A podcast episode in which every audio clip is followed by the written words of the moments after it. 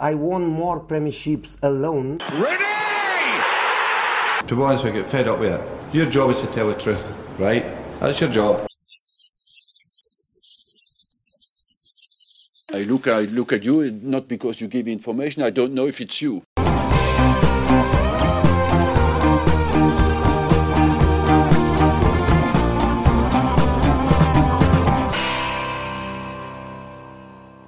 Boxing Day is coming, samedi 26 décembre. C'est bien sûr la date de cette tradition du football anglais chaque saison où le football ne s'arrête pas outre-Manche. Celle qui donne le coup d'envoi d'un marathon dantesque en première ligue avec trois journées en seulement quelques jours, de la période des fêtes jusqu'à début janvier. Pour marquer le retour du podcast God Save the Foot, il était important de revenir sur cette euh, fête du football anglais, sur son histoire, sur ses anecdotes euh, les plus folles, et casser aussi certaines idées arrêtées liées au, Boxing Day et à cette période qui l'entoure. Et en deuxième partie d'émission, on va aussi rentrer un peu plus en détail sur les, bah, affiches qui nous attendent ce, samedi 26 décembre, les formes du moment, focus sur, sur certains joueurs euh, qui nous ont marqués et qui se montrent, et certaines polémiques également. Et pour m'accompagner pour ce premier numéro du retour du podcast God Save the Foot, qui de mieux que d'avoir deux mastodontes de la rédaction God Save the Foot? Et je pèse mes mots. Tout d'abord, celui qui, tracte un petit peu les, pseudo-supporters de Liverpool sur Twitter qui, ne connaissent pas l'histoire des Reds, la sulfateuse Adrien, hâte pour les intimes, membre du board du fan officiel des, Reds en France. Comment ça va, Adrien? Écoutez, après une introduction comme celle-ci, euh, tout va très bien, Geoffrey. Et avec nous aussi, euh, nous avons le, plus grand adorateur peut-être de, Bill Nicholson, notre supporter de Tottenham préféré, et qui vaut un culte fou pour euh, Giovanni Lo Celso. Non, ça je rigole, ça c'est moins vrai. Comment ça va, Ilan? Aussi déprimé que mon équipe. Voilà, aussi triste, mais sinon tout va bien. Ouais, c'est vrai que bon, il y, a eu, y a eu des jours meilleurs. Là, c'est la dynamique de Tottenham qui est comme ça, mais ça va. J'espère que ça va, ça va aller mieux par la suite. Alors, euh, Messi, on va tout de suite euh, rentrer dans le vif du sujet. Euh, au tout début de la saison, bah, que regarde en premier un supporter quand le calendrier sort bah, Évidemment, le premier et le dernier match de son équipe, les matchs contre, les rivaux. Donc, évidemment, quand c'est un supporter de Tottenham, bah, il va tout de suite regarder la date de deux matchs face, face à Arsenal et puis même pourquoi pas les deux matchs face à Chelsea. Bon, bah, Adrien, évidemment, je ne sais pas si je dois prononcer les deux autres clubs euh, auxquels je dois faire référence, évidemment. Et puis aussi, et puis aussi, surtout, bah, l'adversaire lors, du, lors du Boxing Day, et aussi, pourquoi pas, les adversaires bah, qui suivent un petit peu cette période. Alors, euh, évidemment, on le sait, euh, le Boxing Day, c'est dans la tradition du, du, championnat, du championnat anglais en Première Ligue, et puis évidemment même avant. J'aimerais vous bah, savoir un petit peu votre ressenti par rapport à cette, euh, à cette fête du football en Angleterre. Est-ce que euh, pour vous, euh, c'est toujours une joie d'attendre un petit peu ces, ces, matchs rapprochés et puis ce folklore un petit peu britannique autour de, Noël et de cette période ou pour vous, c'est un petit peu dépassé, surfait, qu'on en fait toujours trop chaque, chaque saison? Adrien? Alors, cette saison est évidemment très particulière vis-à-vis du contexte sanitaire. Euh, il est certain que toutes ces petites particularités qui sont celles du football anglais, qui a été arrêté un moment la saison dernière, euh, aujourd'hui, euh, le retour dans les stades, alors à l'heure où on parle, il n'y a plus que Liverpool qui a la chance d'avoir des, des supporters dans, dans, son stade. Alors, Liverpool en tant que ville, hein, malheureusement, Everton, Everton le peut aussi. et au, niveau du, au niveau du Boxing Day, évidemment, c'est toujours très très important.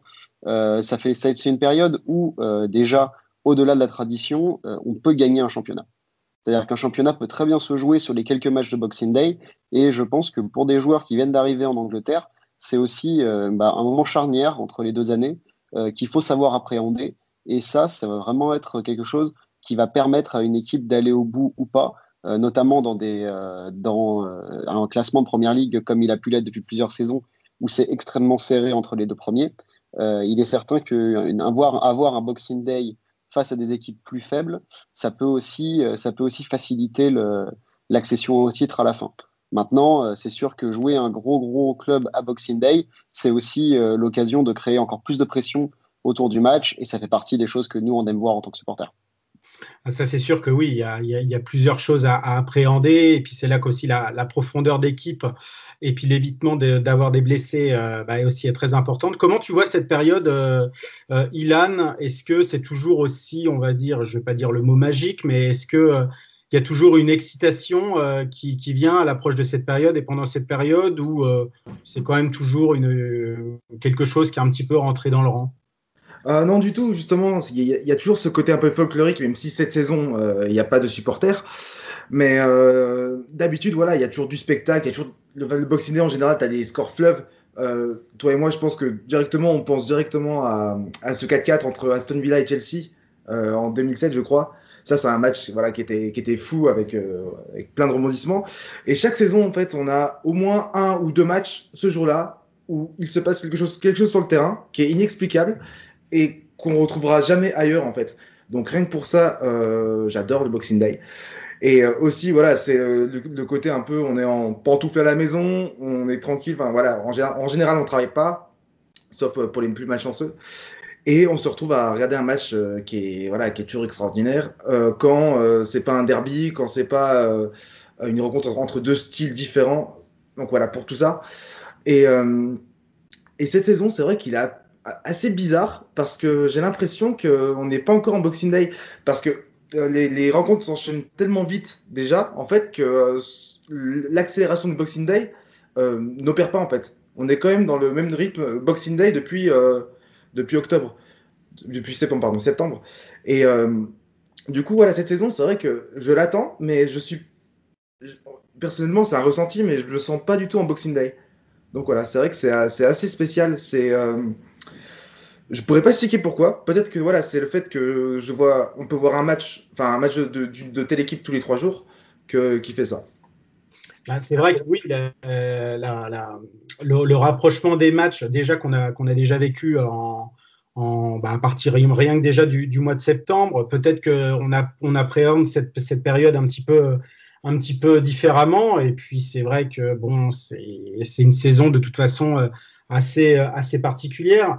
Euh, je reviens sur ce que tu disais. Adrien, sur évidemment sur cette, sur cette période charnière dans une saison, est-ce que on pense que c'est un tournant vraiment dans une saison? C'était Sir Alex qui disait ça quand il était manager à, United. Il disait bah, la, fameuse phrase classique que le titre ne se joue pas forcément à ce moment-là, mais qu'il peut parfois se perdre. Est-ce que vous y croyez encore à, un petit peu à ce poncif-là, qui est devenu, qui est devenu finalement euh, une, citation qu'on ressort, euh, qu'on ressort chaque année? Ou est-ce que vous pensez, vous, euh, que, que c'est assez variable? Après, j'ai des faits pour contredire ou pour affirmer cette.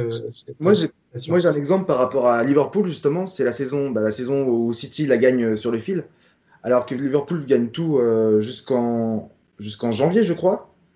Et euh, à partir de janvier, en fait, euh, Liverpool s'écrase alors que auparavant, personne pensait que, que cette équipe allait, allait, euh, voilà, allait, se, allait, se cracher.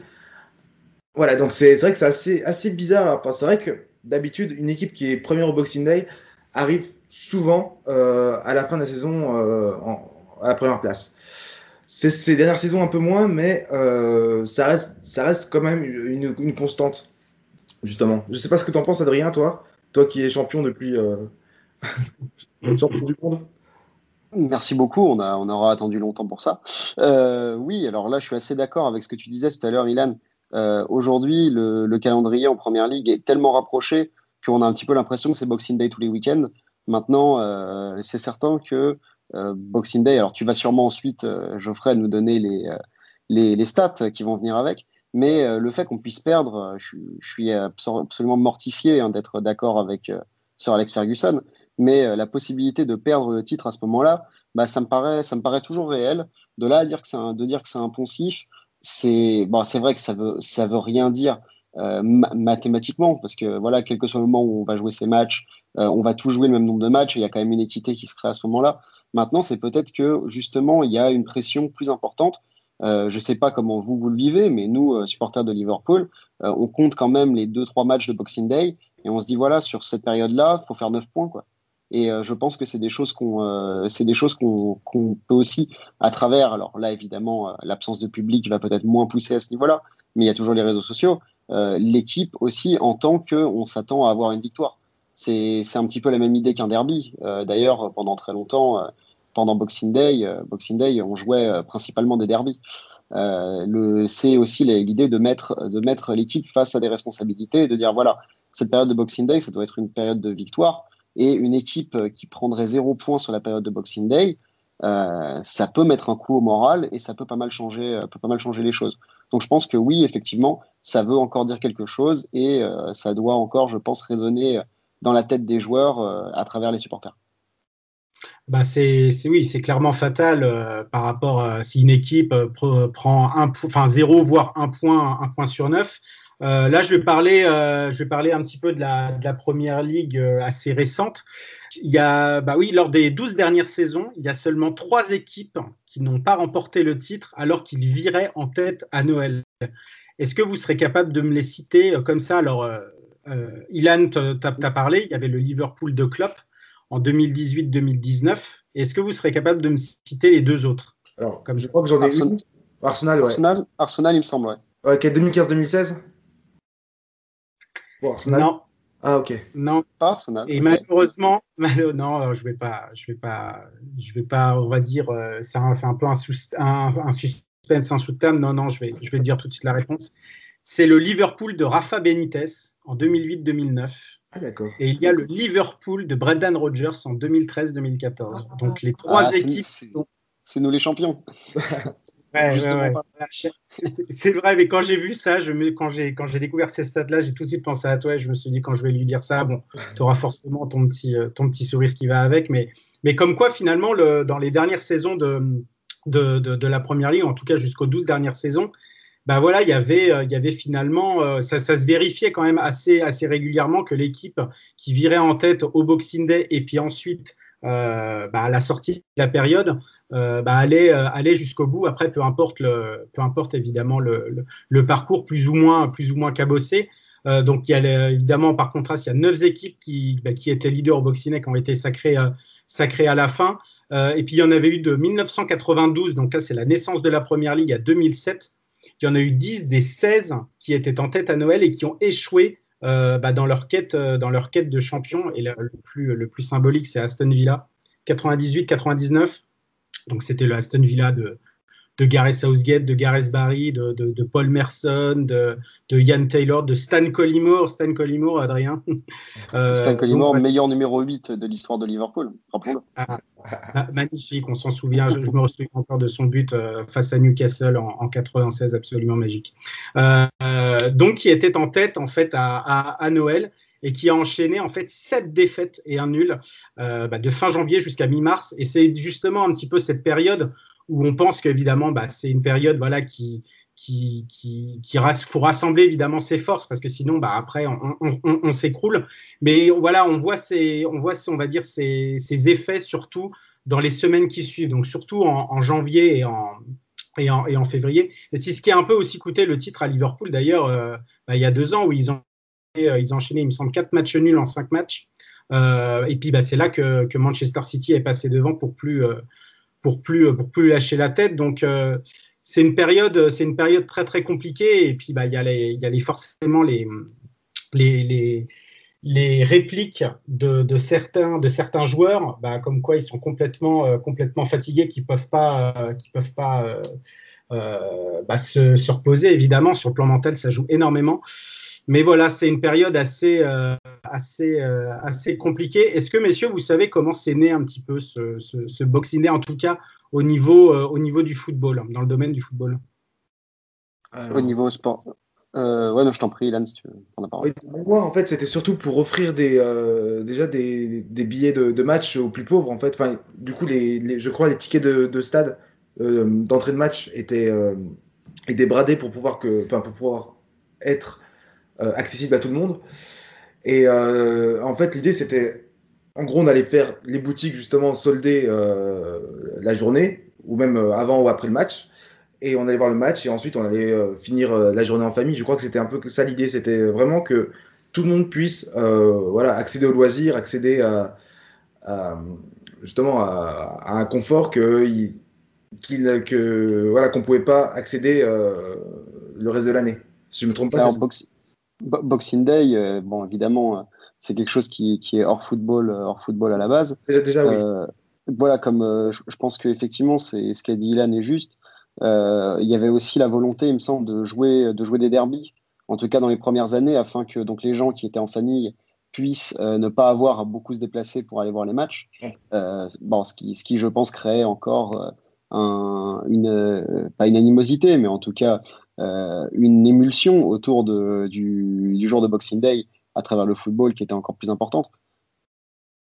Oui, oui, complètement. Et puis ça, rentre un petit peu dans, la mise en place en fait de, ce, fameux Boxing Day. En fait, vraiment à la base, à la base, et c'est ce que c'est la, théorie qui ressort, le plus, euh, puisqu'on on ignore un peu avec certitude les origines du, du Boxing. En fait, c'est l'explication qui revient le plus souvent, bah, c'est dans l'Angleterre de l'époque victorienne, donc de 1840 à, à 1900. Euh, en fait, c'est le personnel des, de maisons des, riches familles en fait qui pro profitaient de ce jour chômé bah, pour retrouver leur propre famille après avoir travaillé à Noël, donc justement dans ces maisons de, de riches. Et en fait, ce personnel repartait chez eux avec une, une certaine boîte, donc la certaine boîte, pardon, donc la fameuse box, euh, qui contenait souvent de la nourriture, des restes de repas ou même, euh, ou même quelques, quelques, quelques cadeaux. Et en fait, après, euh, on considérait ce jour, en fait, on le, on le, pardon, le consacrait au sport, euh, que ce soit dans les hippodromes, dans les stades, etc. Et au niveau du football, euh, il, faut il faut remonter en 1860. Donc là, euh, évidemment, ça remonte à très très très loin. En cette année, ben, en fait, c'est le Sheffield euh, FC, donc créé en 1857, donc le premier club de football, euh, de football euh, au monde, doyen de toute l'histoire du football, qui affronte l'autre club de la ville. Donc là, évidemment, il n'y avait pas de Sheffield United et Sheffield Wednesday, j'en reviendrai un petit peu plus tard.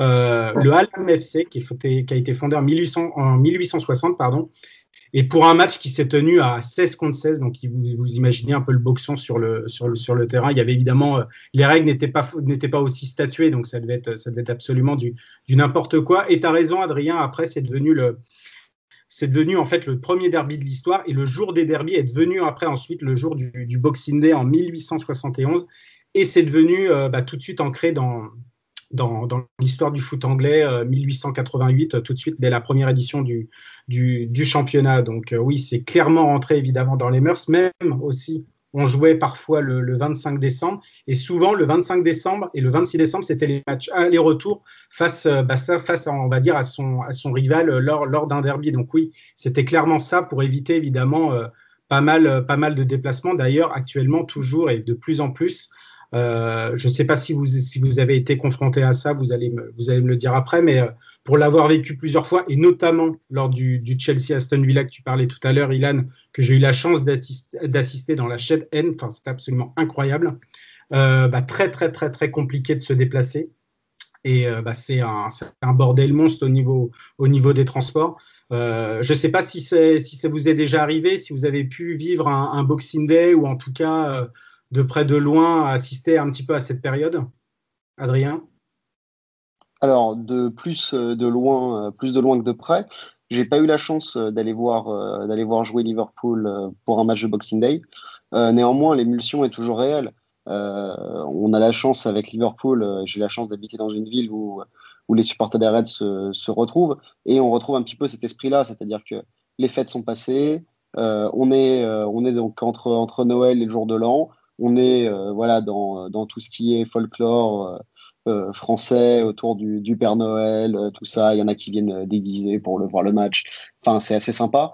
on, est, on, ressent quand même cette, cette ambiance-là et c'est important. C'est-à-dire qu'on sait que les matchs qui sont là, comme tu l'as dit tout à l'heure, Liverpool, c'était c'était les trois qui sont pas qui ne sont pas allés au bout. ça s'explique aussi assez facilement, je pense, que ce soit le Liverpool de Klopp, le Liverpool de Benitez ou le Liverpool de Brendan Rodgers. c'est des équipes qui marchaient beaucoup beaucoup au mental. et quand on a un coup de mou à ce moment-là, bah, on le sait, et après, derrière, ça peut avoir des conséquences catastrophiques. Donc nous, en tant que supporters de Liverpool, évidemment, c'est une période, on sait, qui est, qui est importante et qui nous permet donc de quand euh, quand ça se passe bien comme en ce moment de euh, bah, se solidifier notre avance, de se consolider euh, et si jamais on est dans une saison où c'est un petit peu plus compliqué, c'est l'occasion de repartir du bon pied et de recréer cette confiance-là. Donc oui, cette ambiance de Boxing Day, elle est importante parce que quel que soit l'adversaire, le match compte vraiment. Et aussi, on est un petit peu dans, voilà, dans cette période toujours un petit peu festive, et c'est vrai que c'est assez sympa. Euh, et on se, on se retrouve euh, tous ensemble et on retrouve un petit peu les valeurs qui sont, je pense, les valeurs du football, de se retrouver tous ensemble autour d'une passion commune.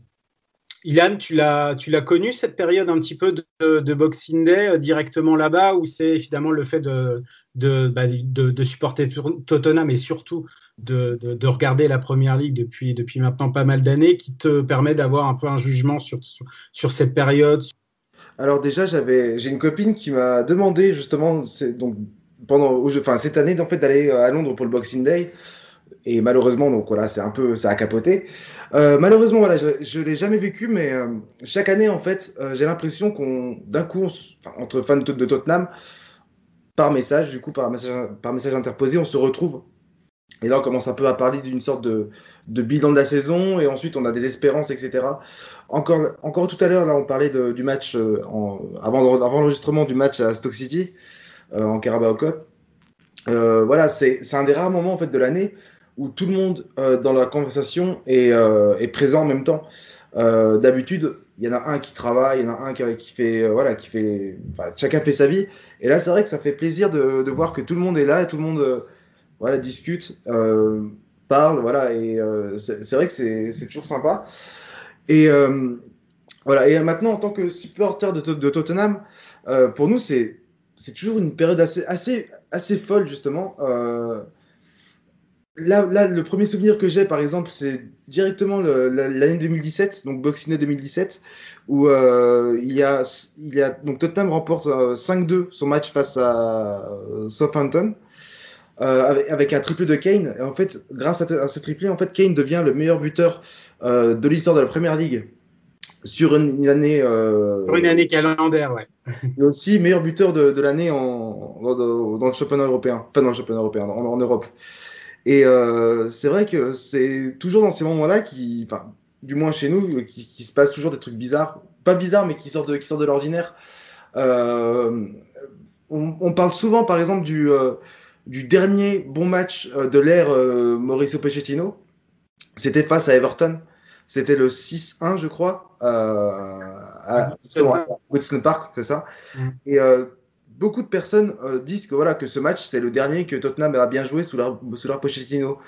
Pour dire que, euh, voilà, il, se passe souvent des trucs bizarres et. Euh, enfin, pas, voilà, donc qui sortent du commun, qui sont exceptionnels. Et c'est vrai que d'habitude, on, attend, on attend toujours cette, cette, cette période par rapport, par rapport à tout ça, par rapport au fait que il, va, il, va, il va se passer quelque chose. Voilà. Ah, ça, c'est sûr. Moi, j'ai toujours, euh, concernant, ce, concernant le fait, euh, je reviens sur cette question, sur le fait est-ce que c'est un tournant ou pas, forcément, ça compte, mais euh, moi, je, le, la considère un peu comme, un peu comme une étape, enfin, si je devais prendre évidemment une image, un peu comme une étape des Alpes, avec une arrivée au sommet dans le Tour de France. Ça peut être à la, à la 8e ou à la 9e étape, où forcément, ça, ça, peut couper, ça peut couper des pattes, ça peut aussi, on peut aussi frapper un très grand coup, mais qu'il y a toujours, il y aura toujours quelque chose derrière, évidemment, pour se rattraper si évidemment euh, il n'y a pas une équipe comme Liverpool qui nous prend tellement d'avance que euh, c'est impossible évidemment de les rattraper, hein, hein, hein Adrien. Donc euh, non, non, moi pour moi c'est plus. Excusez-nous, hein, on a beaucoup souffert. oui, c'est vrai, c'est vrai. Donc tu as le droit un petit peu de te vanter sur ça. Donc ouais, j'ai plus l'impression que c'est voilà, que c'est plus euh, une étape avec, on va dire, des grands cols que forcément une, euh, euh, on va dire, que forcément une vérité générale de ce qui peut se passer, de ce qui peut se passer, on va dire, pour la, en ce qui concerne la fin de saison. juste, j'ai un petit, questionnaire pour vous avant de passer de, relater mon histoire, un petit peu la plus grande histoire du, du, du Boxing Day, connue dans le football anglais. Euh, est-ce que vous savez qui est le meilleur buteur du Boxing Day dans l'histoire de la Première Ligue, donc depuis 1992 ça concerne, ça concerne Liverpool. Euh, ça doit être Fernando Torres? Non. Non. Euh, ça concerne Liverpool. Il joue à Liverpool? Il joue évidemment à la. Oui, oui, j'aurais pu très bien dire ça Liverpool, mais c'est Everton. Non, non, il, il a joué à Liverpool. C'est une légende de Liverpool et on va dire qu'il a, pour moi, l'attitude euh, la plus scouser de Liverpool Oula, alors c'est un attaquant de pointe? C'est un attaquant de pointe. D'accord. Hmm. J'espère que c'est pas Michael Owen. Non. Non. Non, non, j'aurais pas dit ça sinon. Non, non, non. Euh, la plus Scouser? Oula, Ouais. est-ce qu'il est Scouser lui-même? On va dire qui, qui, voilà, qui montrait évidemment son attachement à Liverpool, etc. Mais plus à cette, à cette mentalité-là. C'est quand on me dit, quand on me parle moi de, de cette attitude Scouser, je pense tout de suite à, ces- à, cette, à, à ce- à cet attaquant-là, même avant Steven Gerrard. bah, Moi, j'aurais dit Yann Rush, mais c'est une autre, c'est une autre, c'est une autre Non. époque. Ah, en fait, j'ai l'impression que tu as, dit tous les grands attaquants de Liverpool de- de- depuis, on va dire, euh, les années 90, même si évidemment Yann Rush a commencé avant, sauf lui. Robbie Fowler? Oui, Oui, Robbie Fowler, bien sûr. Voilà. Robbie Fowler. C'était, c'était- il était forcément dedans. Voilà, c'est ça. Moi, tout de suite, quand, je, quand on me parle de l'attitude Scouser, Scouser, tout de suite, pour moi, c'est c'est- c'est Robbie Fowler. Tu n'avais pas trouvé, euh, Ilan? Si, j'avais trouvé. Tu m'as pas Ah, bah, on t'entend pas, Ilan. Ah, allô, allô. ça, en fait. Bah, je c'est le premier que j'ai sorti en fait. Ah, d'accord, ok. Bah, excuse-moi. j'ai- Eh ben, j'ai- eh ben, on t'a pas entendu du tout. Ouais. Ah. On t'a pas du tout, euh, on t'a pas du tout entendu. Donc ouais, Robbie Fowler avec 9 buts. Et d'ailleurs, Robbie Fowler qui est le deuxième meilleur buteur de cette, euh, de cette période. Donc là, évidemment, la, la période entre le 26 décembre et le, le 4 janvier à 18 buts. Derrière, euh, bah, on va dire euh, le plus grand attaquant de l'histoire de la Première Ligue en termes statistiques. Alan Donc- Shearer, ouais. Voilà, Alan Shearer, 23 buts. Donc, euh, bah, absolument, on va dire des chiffres assez, assez colossaux. Au niveau des clubs, est-ce que vous savez qui est le roi du Boxing Day? Je parle évidemment Manchester de la Première Ligue. Euh, Man Manchester United Manchester United, ouais, ouais, qui ont perdu que, bah, que deux matchs. Pour 26 matchs joués, il y a 21 victoires, 3 nuls et 2 défaites. Et en plus, comme par hasard, ces défaites, c'est contre Middlesbrough. C'était en 2002, contre- entraîné par Steve McLaren, qui était l'ancien adjoint de Sir Alex. Et, euh, et, euh, et contre Stock City 2-0 aussi, euh, enfin 2-0 en, en 2015 face à Mark Hughes, donc ancienne légende de Manchester United. Donc c'est, c'était, euh, ouais, c'est assez, euh, le, le clin d'œil est assez sympa. Et Ils ne euh, perdent que contre eux-mêmes. je poser la question à toi, mais évidemment, si je la pose à toi, euh, c'est directement, c'est directement marqué. Euh, Tottenham, bah, je sais même pas une question parce qu'évidemment, ça sera trop simple, ça sert à rien. C'est Tottenham qui détient, on va dire, le, le- le- le rec- la, la plus longue période d'invincibilité lors du Boxing Day. Les Spurs n'ont plus perdu depuis 2003. Tu savais cette stat? Ah non, je la connaissais pas, ouais, mais je suis, je suis assez surpris, oui. Et c'était qui Elle est étonnante, cette stat. C'était à Fratton Park face au Portsmouth de- d'Harry Redknapp avec un doublé de, de Patrick Burger, le grand Patrick Burger. Il y avait aussi bah, Teddy Sheringham, Yakubu, Alexei Smertin, euh, Tim Sherwood, etc. dans cette équipe. On va passer à la à l'histoire un petit peu du, du. D'ailleurs, quel est votre souvenir un petit peu du, de, de, Day S'il y a un souvenir, un match qui vous a marqué lors de cette période? Ilan, tu as, quelque chose en tête? Justement, moi, je te parlais de ce Tottenham Southampton, tu vois, justement, c'était euh, c'était vraiment quelque chose, justement, d'attendre que Harry Kane marque et qui double euh, Alan Shearer. Mais euh, ouais, c'est vrai que c'est peut-être le dernier, enfin, peut-être le, le- le premier match qui me, qui me vient en tête quand je pense à quand je pense au Boxing Day. Voilà. Et Adrien? Et pour toi, Adrien, quel est le, qu'est-ce qui, qu'est-ce qui ressort le plus? S'il y a une rencontre qui t'avait marqué Pas forcément Liverpool, mais enfin, j'imagine que ce sera, ça sera surtout sur ça, mais un, un je sais pas, un, un joueur, un but, un match qui t'a marqué? Alors, euh, simplement pour, euh, pour la question de tout à l'heure, la dernière défaite de Tottenham, euh, c'était sur le score de 4 buts à 2 face à Charlton. Ah, tu vois, Charlton. Charlton, Charlton Athletic. Donc voilà.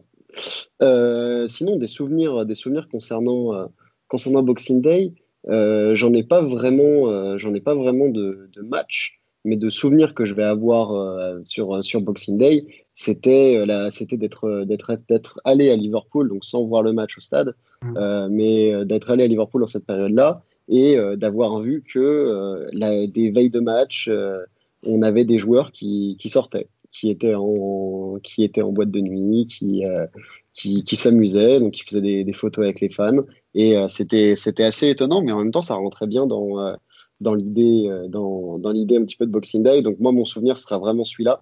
Un match en lui-même, pas tant que ça. Si je devais avoir un joueur qui m'a marqué pendant Boxing Day récemment, c'était Luis Suarez. Euh, le duo le duo Suarez Suarez Sturridge. Euh, j'ai le souvenir j'ai souvenir de de, de nuits de nuits très froides où ils ont pu donner ils ont pu donner la victoire à Liverpool malheureusement sans, sans trophée à la fin Donc ouais, ce serait peut-être, moi je sais pas, quand tu me parles de Boxing Day, moi c'est les, les, les buts de fleuve de Luis Suarez qui me reviennent en tête surtout face à Norwich, même si ce n'était pas forcément évidemment lors du, lors du, lors du Boxing Day, mais c'était vrai, c'est vrai que c'est Luis Suarez pendant cette saison 2013-2014, mais même pas forcément en parler que de cette saison-là. Euh, tout de suite quand il est arrivé, donc il est arrivé en, il est arrivé en janvier 2011, il me semble. Euh, bah, c'était tout de suite, euh, c'était tout de suite absolument, absolument phénoménal. Et c'est vrai que pour le coup, Luis, Luis Suarez, je te, je te rejoins absolument euh, complètement. Les gars, euh, vous avez jamais fait, euh, on va dire, fait flamber une, une, dinde de Noël, oublier une dinde de Noël dans un four, etc. Ça vous est jamais arrivé?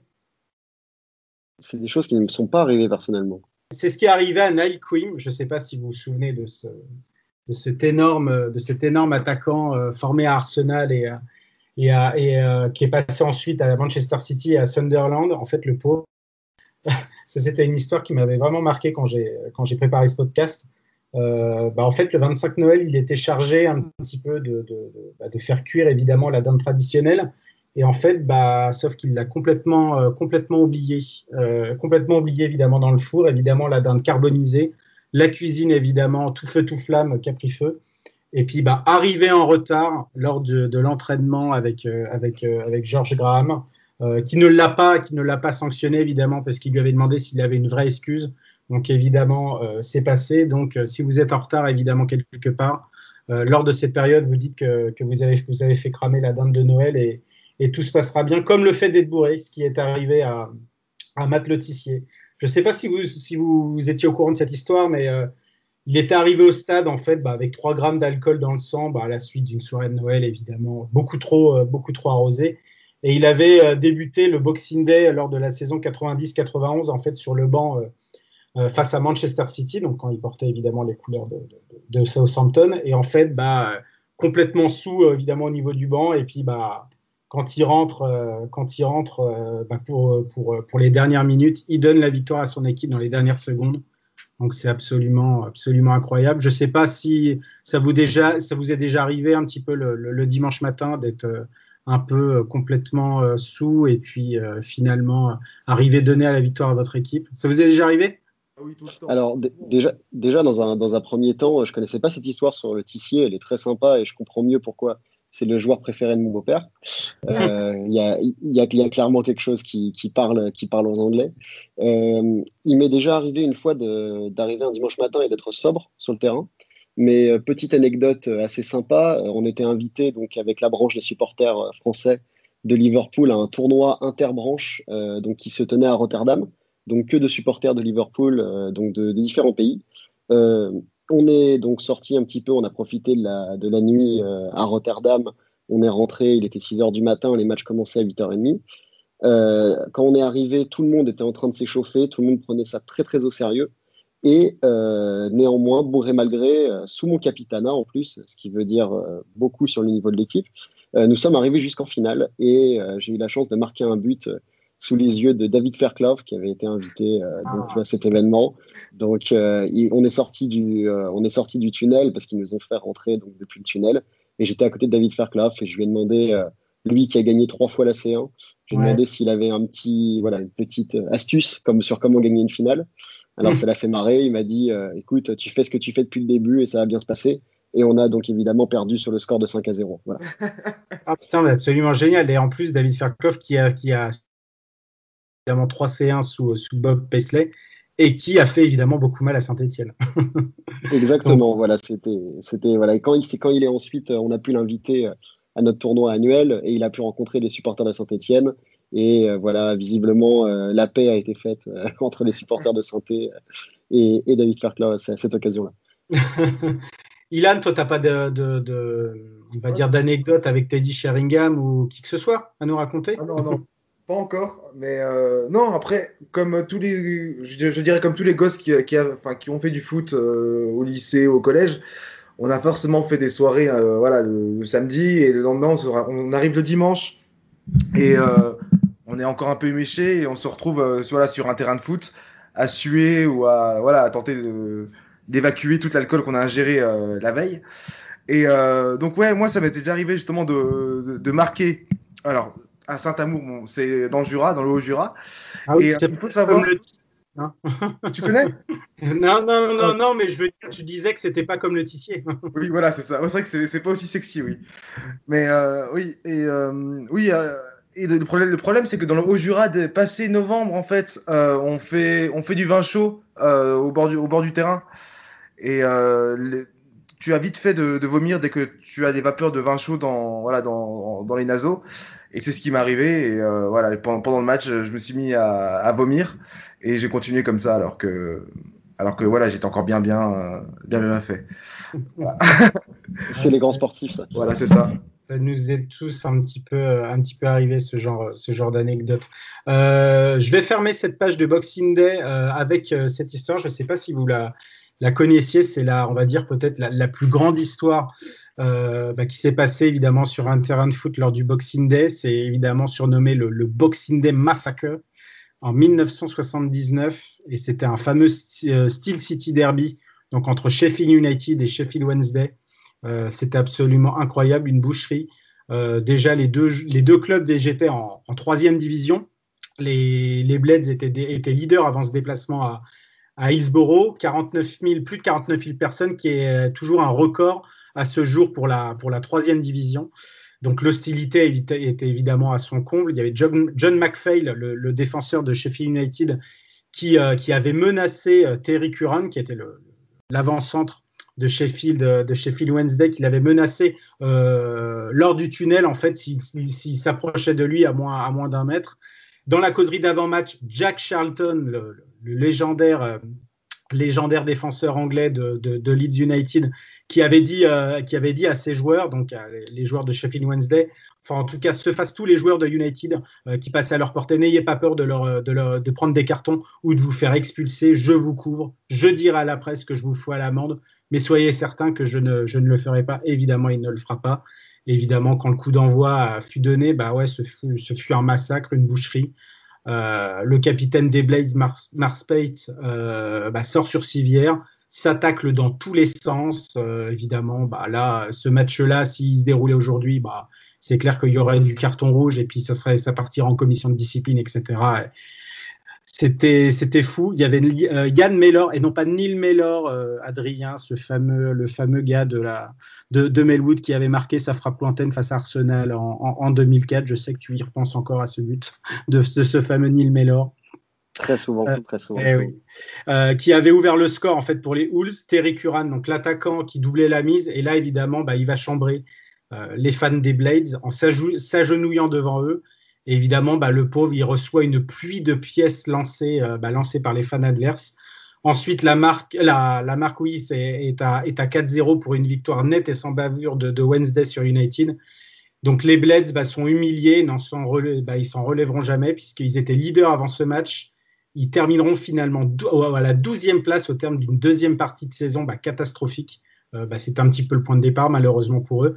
Alors que Wednesday, de son côté, était cinquième au coup d'envoi et terminera, euh, terminera champion. Et euh, c'est à partir de cette date où, dans les travées d'Hillsborough, aux périodes de Noël ou lorsqu'il y a des, bah, des derbies du, style City Derby face à United, on entend le Ark Now Hear the Wednesday Stick, donc c'est-à-dire écoutez bien, c'est la chanson de, de, Wednesday, euh, bah voilà, qui est un qui est un chant en fait resté célèbre bah, pour rappeler cette incroyable victoire et puis bah, cette euh, cette cette animosité pardon, qui était absolument à son comble à son comble lors de cette lors de cette période.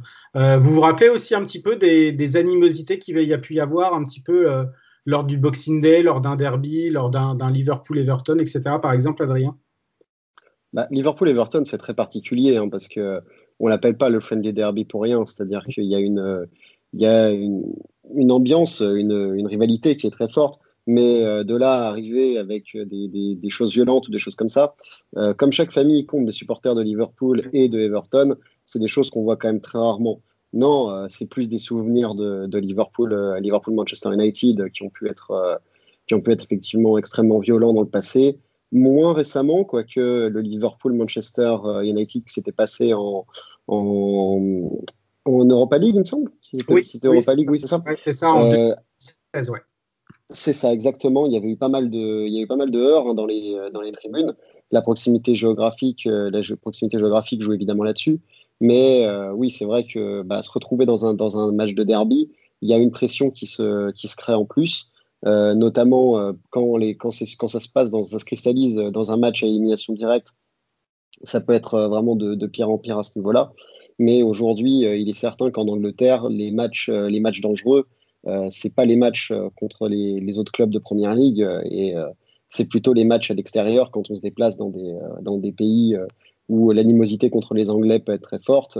Et c'est là que j'ai malheureusement vu de mes yeux beaucoup, beaucoup de violence lors de matchs de football. Alors, il ne sera pas question de violence dans la suite de, ce podcast, heureusement d'ailleurs. Euh, on, va passer, aux, affiches qui nous intéressent euh, lors de ce, de ce Boxing Day, donc en ce samedi 26 euh, décembre. On va commencer par bah, le leader, Liverpool, qui reçoit West Bromwich Albion. Donc ça, ce ne sera pas le 26, mais le 27 à, 17h30. Euh, donc bah, Liverpool qui sort évidemment d'une victoire absolument brillante à, Crystal Palace, 7-0. C'était une boucherie, une démonstration, une démonstration absolument. Euh, avant de te donner la parole, euh, Adrien, sur, sur Liverpool et puis sur, sur certains points, Ilan, qu'est-ce que tu penses de cette équipe bah, depuis un petit peu le, le début de saison à, juste, avant, juste avant les fêtes? Est-ce que tu la trouves avec moins de, certitude ou alors que c'est peut-être l'effet du calendrier vraiment rapproché avec des matchs absolument tous les trois jours qui, semble que Liverpool est, on va dire, entre guillemets, un peu plus prenable euh, Oui, en fait, c'est simplement parce que Klopp utilise beaucoup le même 11 euh, dans les joueurs, parmi les joueurs qu'il peut utiliser. Euh, vous m'entendez bien, c'est bon? Ouais. Et le, problème, c'est que on a, on a souvent voilà, imaginez Liverpool prenable parce que euh, on sentait souvent des, des, joueurs qui étaient, un peu fatigués, un peu en dessous. Et euh, l'avantage avec Liverpool, c'est que c'est, ok, c'est une bonne équipe, une très bonne équipe, mais tu as aussi de très bons joueurs. Ça veut dire que dès qu'un joueur, euh, voilà, peine un peu, comme on a eu avec Firmino en début de saison, euh, tu en as forcément un ou deux ou trois qui, qui prennent le relais et qui, qui s'arrangent pour pouvoir rapporter un résultat. Euh, là, en ce moment, tu as Mané qui est un peu, qui est un peu moins bon. Euh, là, du coup, tu as Firmino qui, revient un peu plus au, premier plan. Et euh, vraiment, tu as, cette idée en fait que Liverpool, c'est comme une sorte de, voilà, de machine ou de rouleau compresseur. Et que peu importe, peu importe l'état de, l'état de l'équipe en général, il y en a forcément un qui sortira de la meute pour pouvoir aider son équipe. On pense à. Et même, même dans les recrutements, quand on voit Minamino, qui a mis quand même allez, on va dire six mois euh, pour s'adapter. Il, commence enfin à, jouer. Jota a mis euh, un mois, je dirais, à, s'y adapter. en même temps, il, était déjà en première ligue, donc il n'a pas, pas eu besoin de, vraiment de, pouvoir s'adapter au jeu. Mais euh, voilà, même, même les nouveaux joueurs, en fait, tu sens qu'ils sont tous, tous déjà prêts en fait, pour pouvoir être incorporés dans, dans cette machine, comme si c'était voilà, des nouveaux rouages, en fait, qui permettaient de remettre un peu de, un, peu d'aplomb dans, cette, voilà, dans cette machine. Et euh, là, on peut revenir sur le match euh, Liverpool-Tottenham parce que je trouve qu'il est, il est vraiment significatif. Euh, même sans, même sans un, très grand Liverpool, Tottenham n'a pas réussi à contrôler le match comme il a fait face à City, justement, parce que tu avais avais une telle emprise au niveau technique en fait que, que Tottenham n'a pas vraiment réussi à, à, gérer les temps forts de Liverpool. Et euh, c'est vraiment ça la force de Liverpool, c'est qu'à la fois tu as, la confiance et à la fois tu la confiance du champion et à la fois tu as la technique supérieure qui fait que euh, tu t'en sortiras quoi qu'il arrive. Minamino, je le voyais un petit peu comme un, comme un possible facteur X pour Liverpool cette saison. Alors c'est vrai que bon, il n'a pas non plus tout le temps joué ou quand il joue, quand il jouait, il n'a pas tout non plus à chaque fois peut-être répondu aux attentes, etc. Mais j'ai l'impression que peut-être que cette euh, que cette euh, que cette prestation face à face à face à Crystal Palace va peut-être un petit peu débloquer un petit peu vraiment son, bah son, son, son aventure en première ligue et vraiment de le lancer. Euh, bah Adrien, j'aimerais bien un peu t'entendre sur Minamino et puis surtout sur un autre joueur que moi je trouve qui prend de plus en plus de place et en plus c'est un, gamin de, de, Melwood, c'est Curtis Jones qui euh, pour moi finalement euh, il y avait un petit peu ce souci avec Jorginho Wijnaldum avec euh, voilà la, fin de son contrat, etc. Est-ce que ça va être un problème pour Liverpool, même s'il y a eu le recrutement de, Thiago Alcantara, mais pour moi, ça ne ça, ça s'organisait pas de la même manière, ou pour moi, les, ils n'avaient pas tous les deux le, même profil. Mais est-ce que justement euh, Liverpool ne serait pas, euh, sera peut-être, enfin, est-ce que Liverpool justement va aller euh, sur le marché des transferts alors que finalement Curtis Jones est absolument magnifique? Moi, je, je, suis un petit peu sous le charme de ce gamin finalement. Alors, ce qui est intéressant, et je trouve que c'est un très très bon focus d'avoir choisi de parler donc, de Minamino et de Curtis Jones.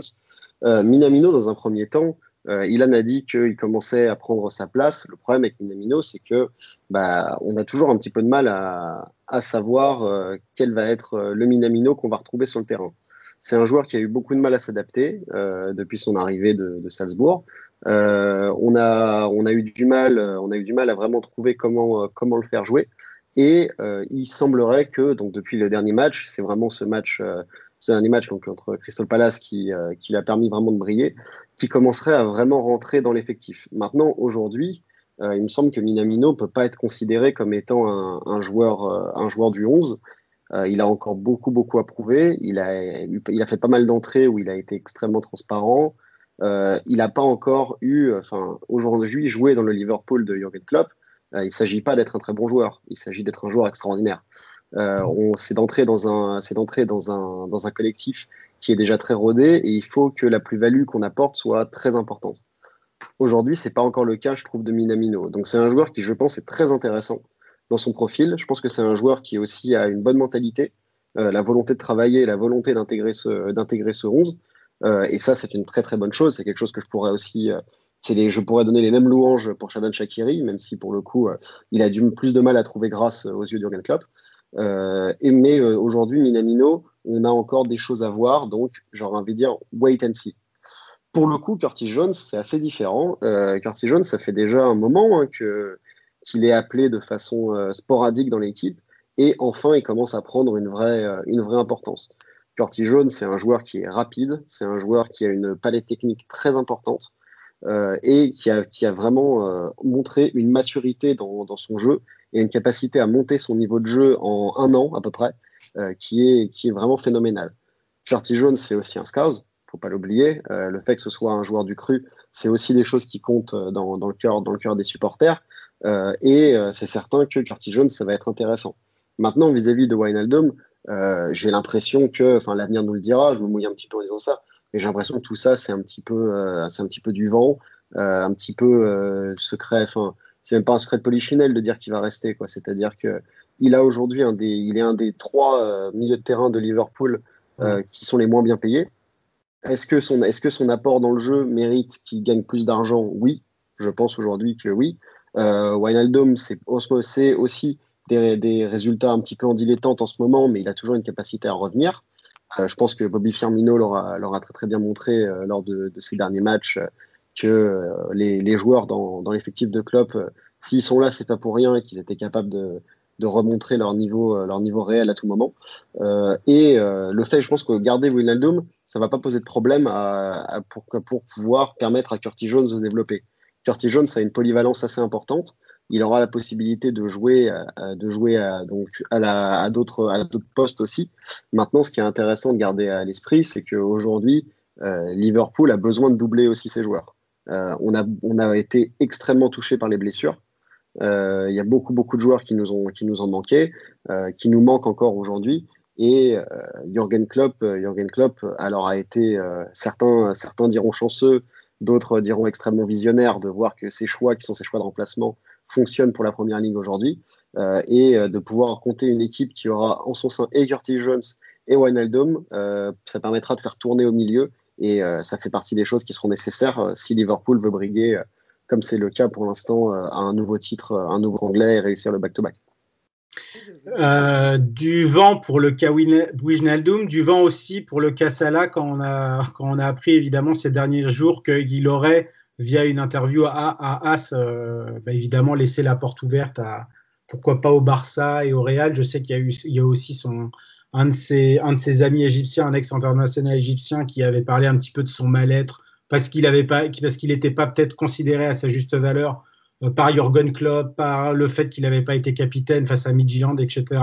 ça aussi pour toi c'est un petit peu du vent, etc. Alors, euh, si on doit comparer par rapport au cas Wijnaldum, le cas Wijnaldum est extrêmement sérieux. Euh, là, l'idée de, Mohamed Salah qui puisse se sentir mal à Liverpool et quitter le club, ça n'a pas de sens. Ça se base sur des, ça se base sur des, des interprétations très très très euh, discutables de ses réactions. Oui, il n'est pas content de sortir. Oui, il va pas célébrer, il va pas célébrer devant devant qui d'ailleurs, devant aucun public en jetant sur les genoux le cinquième but, sixième but de son équipe contre Crystal Palace. Euh, et non, ça ne veut pas dire qu'il se sent mal à Liverpool. Il participe à beaucoup, beaucoup de choses euh, qui sont des choses locales. Euh, à Liverpool, il a toujours, il a toujours montré, ça n'a jamais été quelqu'un d'extrêmement extrêmement expansif non plus.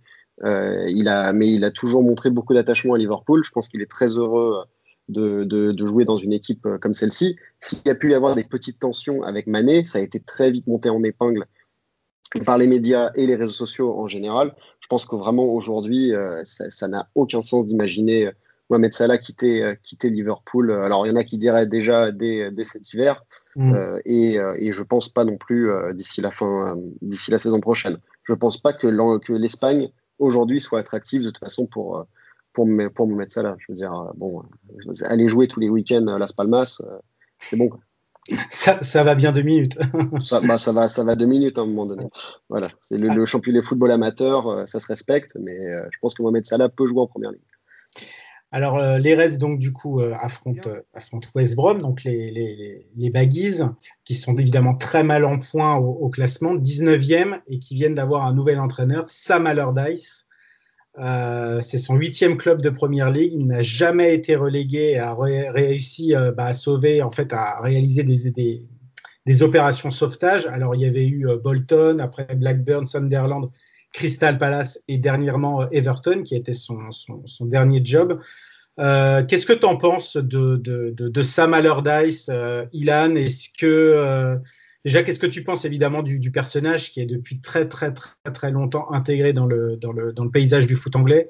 Et est-ce que euh, ça serait une bonne pioche euh, pour, euh, pour West Brom qui vient de se séparer bah, de Slaven Bilic après finalement un match nul assez encourageant à Manchester City? Je disais en fait, depuis, depuis son éviction de, de la sélection anglaise en tant que, en tant, en tant que sélection, de, sélectionneur, on a tous un avis assez négatif par rapport à Sam Allardyce, je pense. Euh, peu importe euh, les idéaux euh, footballistiques. moi, alors, qu'est-ce que je pourrais dire par rapport à ça? C'est que je pense qu'il peut, qu'il, peut les sauver avec un, mercato intéressant parce que ça reste West Brom reste quand même, quand même une équipe de championship, je trouve, en, termes de qualité de, joueurs ils se sont quand même bien renouvelés par rapport à la saison où ils, ont été relégués. Et euh, je pense que voilà, nous trois on va être d'accord, c'est qu'on sait toujours pas pourquoi euh, il a été il a été choisi alors que ils avaient Slaven Bilic qui faisait une saison qui était plutôt je vais pas dire correcte mais qui était euh, convenable par rapport aux moyens à disposition et c'est vrai que là on est un peu dans un moment où on se dit mais pourquoi pourquoi ramener Sam Allardyce alors que tu avais un entraîneur qui avait une certaines philosophies qui essaient de faire quelque chose et voilà et euh, pourquoi pas attendre un peu, un peu, plus longtemps pour pouvoir euh, euh, espérer quelque chose. Et moi ça me fait penser à, il y a deux saisons je crois quand ils étaient, quand ils étaient redescendus en championship ils avaient cet entraîneur ancien joueur entraîneur qui est devenu entraîneur ensuite. Darren Moore ça. Pareil ils étaient dans le top 3 je crois en championship à ce moment là et subitement selon selon enfin certains avaient dit que c'était un problème avec les, avec les dirigeants, mais euh, euh, il, il, avait été évincé alors qu'ils étaient, voilà, qu'il était en plein milieu de la saison, troisième, et euh, tout se passait bien pour lui. Donc c'est vrai que c'est un club qui est assez bizarre au niveau des dirigeants, je dirais.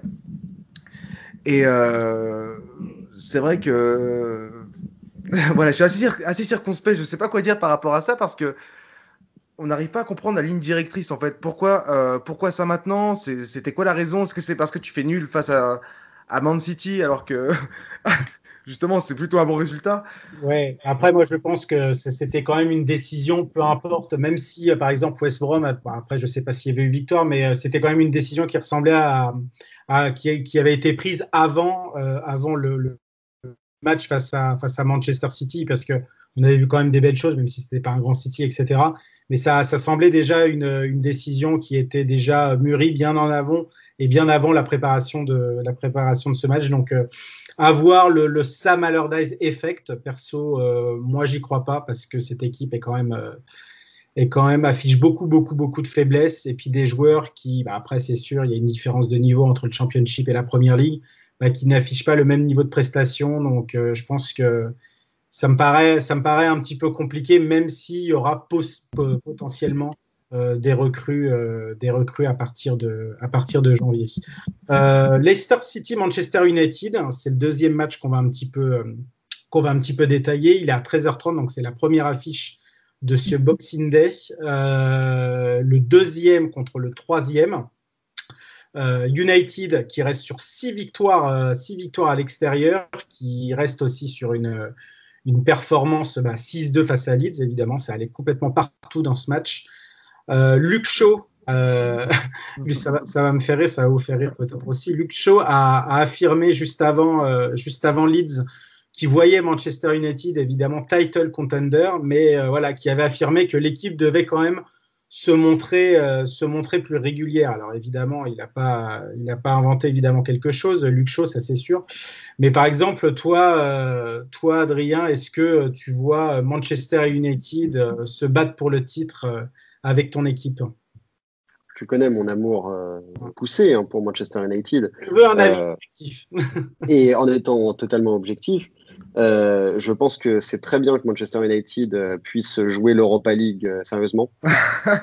ça, ça, ça, va être l'occasion de peut-être ramener un trophée. très sérieusement, je pense que Luke Shaw s'enflamme un petit peu. je pense pas que Manchester United soit, soit aujourd'hui capable de, de, tenir sur la longueur et de, et de faire de l'ombre à Liverpool. Peu d'équipes, peu d'équipes en seront capables et je pense que Manchester United aujourd'hui alors fait un bon choix en continuant à laisser à laisser du temps à, à Ole Gunnar Solskjaer avec euh, malgré le fait que bah, les résultats soient pas toujours soient pas toujours ceux qu'on attend. Je pense qu'il a aussi un projet, il a la possibilité de, construire quelque chose et j'ai l'impression que sur certains joueurs et certains profils, ça peut commencer à porter ses fruits. Maintenant, euh, voilà, cette année, euh, Manchester United, je ne pense pas que ce sera une équipe qui sera qui sera dans la course au titre, euh, dans une saison déjà déjà bien entamée. Euh, donc non, pour le coup, ce sera ils ont peut-être plus de chances de, de gagner la, la, chasse au renard face aux Foxes, ce qui est quelque chose qu'on fait, ce quelque chose qu'on fait pendant Boxing Day euh, traditionnellement. Euh, ce sera déjà, ce sera déjà pas mal. Euh, Ilan, euh, quelles, euh, quelles, sont pour toi les forces et aussi rapidement de, de, Manchester United euh, bah, par rapport à ces dernières semaines? C'est seulement la deuxième victoire déjà face à Leeds à, à, domicile de, depuis le début de la saison en Première Ligue. Ils affichent quand même évidemment certaines qualités à l'extérieur, même s'ils sont tout le temps menés, puisqu'ils c'est six victoires en étant six fois menés, et souvent assez, euh, assez rapidement. Euh, comment tu vois un petit peu cette, cette équipe de Manchester United pour l'instant? Euh, Pour l'instant, j'arrive pas à décrire justement le jeu de Manchester United. Euh, je ne pourrais pas te dire si c'est une équipe défensive, si c'est une équipe qui joue l'offensif. Euh, J'ai l'impression que, que OGS en fait s'inspire de son père, de Ferguson, dans le côté un peu je m'adapte à l'adversaire. Ça veut dire, euh, si, si j'ai besoin de jouer défensif, je vais jouer défensif. Et si j'ai besoin de, euh, voilà, de, de, faire péter le, verrou en, face, je, vais le faire. Euh, on pourrait croire, avant le match de face à Leeds, qu'ils qu allaient jouer voilà, ultra défensif. Au final, non. Au final, c'était un peu, un peu tout pour l'attaque. Et bon, il y a quand même deux buts au début de, de, de McTominay qui sont assez assez chanceux et assez bizarres aussi. Il y a, aussi, puisque deux buts, un oui, doublé en ouais, minutes, de se dominer, oui, c'est sûr. Voilà, c'est ça. Donc c'est vrai que c'était voilà, assez improbable, mais le reste du match, c'était voilà, c'était d'offensive et euh, c'est ça qui est plaisant avec euh, OGS, c'est qu'enfin, on l'a, on l'a, on l'a, on l'a souvent dit qu'il était assez, euh, assez limité tactiquement, mais moi je pense pas. Je pense juste qu'il essaye de, de s'adapter à la situation en fonction de ses moyens et de voilà des joueurs qu'il a, qu'il a à disposition et que euh, là je pense enfin je pense que là par exemple face à Leicester ils vont essayer de, de jouer euh, de, jouer plutôt voilà plutôt bas et éviter justement de de, de refaire euh, les mêmes erreurs que que face à d'autres équipes comme Tottenham qui jouent à peu près à peu près le même jeu que, que Leicester, justement, en, voilà, en, en les laissant pénétrer sur le, dans, l'axe sur, surtout. Et euh, j'avais une question par rapport à Luke Shaw, justement. C'est euh, qu'est-ce qui se passe? Justement, c'est euh, parce qu'au début, au début de saison, il avait l'air totalement, totalement voilà, dépassé, hors de forme, etc. Et là, 4-5 mois plus tard, il est, il est en forme, il est, il est même meilleur que qu'il a, qu'il a jamais été auparavant à United. Voilà, j'arrive pas à savoir ce qui se passe dans ce club en ce moment, voilà. Ouais, c'est vrai que ça fait partie un petit peu des, satisfactions des, derniers matchs. Euh, c'est vrai qu'il semble, euh, je vais pas dire un peu plus fit, parce que c'est vrai qu'on voit quand même la corpulence un petit peu de, de, de, Shaw et ce qui, ce, qui, ce, qui peut, ce qui peut être, on va dire, au niveau physique. Mais c'est vrai qu'il euh, semble un petit peu plus concerné, un peu plus juste aussi dans ses choix de défense. Euh, contre Manchester City. C'est vrai qu'il nous a fait absolument une, masterclass euh, au poste d'arrière gauche. Pardon, c'est vrai. Il y a aussi l'arrivée d'Alex Telles qui lui met aussi un petit peu plus de pression, même si c'est pas euh, pas deux types d'arrière gauche euh, qu'on peut vraiment comparer. Il y en a un qui est clairement porté sur l'offensive et l'autre un petit peu moins. Mais voilà, il y a, ça fait partie un petit peu du fait que United euh, se, retrouve, se, se, retrouve un petit peu plus, euh, se retrouve un petit peu plus dans les résultats ça fait partie un petit peu de ces, satisfactions, pardon. Donc, euh, donc on va, euh, on, va voir ça de, ça de plus près. Euh, ils affrontent Leicester, Leicester qui a inauguré son magnifique nouveau centre d'entraînement. Je ne sais pas si vous avez vu des photos, les gars. Incroyable, ça a l'air d'être extraordinaire. C'est surtout la présence du, du terrain de golf. Mmh. Et, ce qui veut, qui veut dire que je pense que Gareth Bale va très rapidement arriver dans ce club. Une, ça, c'est une information God Save the Foot. Hein, ouais, voilà. Vous l'avez, elle est, un petit sac elle est cadeau. bien gratuit. Euh, voilà, voilà celle-là, elle est, elle est cadeau pour vous. Hein. Vous l'aurez entendu ici en premier. Non, ça, ça, fait partie évidemment de, du, du, nouveau statut que veut, que veut avoir ce club, c'est-à-dire euh, déjà rivaliser en termes de facilities, donc en termes évidemment de, de, de centre d'entraînement, euh, bah, évidemment au niveau des meilleurs clubs d'Europe, et puis aussi bah, avoir aussi un nouveau statut euh, après qui se traduisent sur le terrain, c'est-à-dire euh, pourquoi pas à, plus long terme boxer évidemment dans la catégorie des top 6, top 7 de Première Ligue. Normalement, Jamie Vardy pardon, devrait être là. Il est à 11 buts, donc à égalité avec Son et Dominique Calvert-Lewin. A deux buts évidemment de, Mohamed Salah qui, qui, est passé devant. Euh, j'avais envie de faire un focus un petit peu sur un joueur aussi euh, qui revient bien. Euh, James Madison, euh, il, était, il était blessé, enfin en tout cas juste avant l'arrêt de la saison. Il n'a il a, il a pas joué lors, du, lors du restart. Et là, évidemment, au début de la saison, il revient un petit peu. Et puis bah, là, il est devenu en, en, pleine possession de ses moyens. Est-ce que tu as, as, un avis un petit peu sur ce joueur, Adrien? Est-ce que c'est un joueur qui te plaît? Est-ce que c'est un joueur qui t'a un petit peu tapé dans l'œil?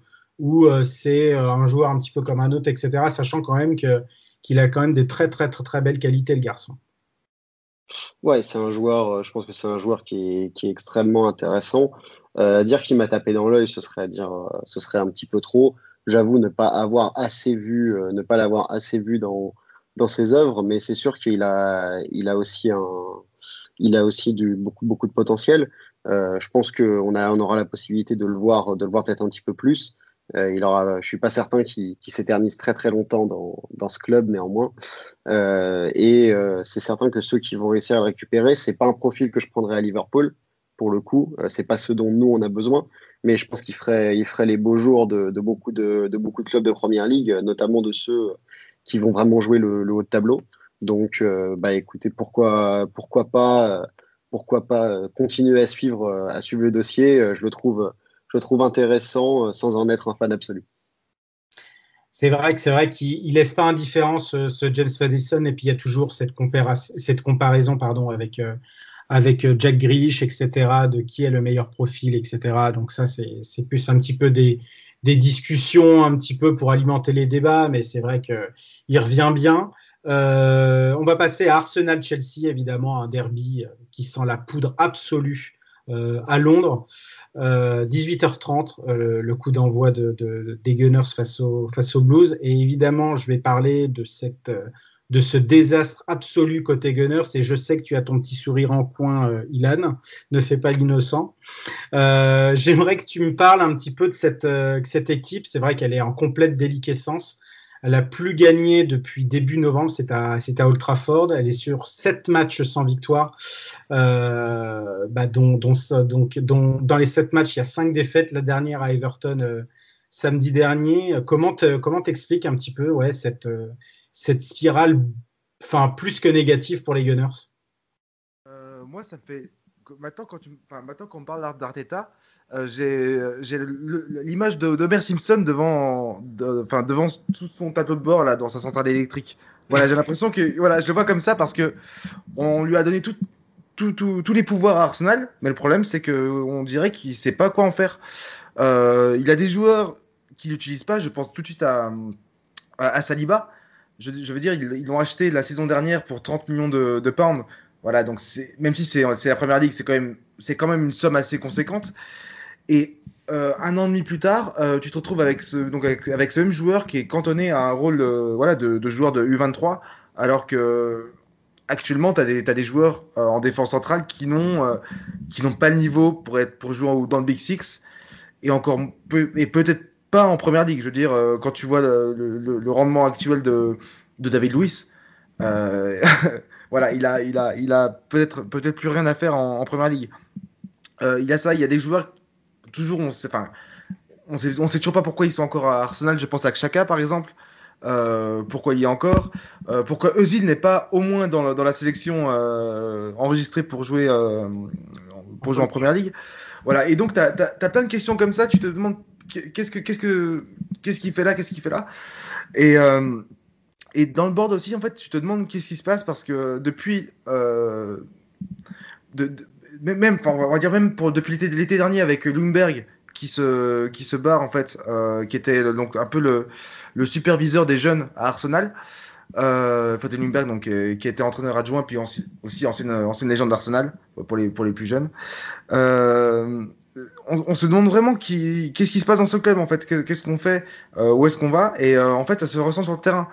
Euh, même si je pense à quelques matchs, il y a eu un peu de malchance, notamment à Burnley par exemple, parce que certes le 1-0 n'a peut-être pas reflété le match parce qu'en face tu as Nick Pope qui a fait un match excellent, mais tu te demandes quand même qu'est-ce qui se passe pourquoi Arsenal va, va dans cette direction-là?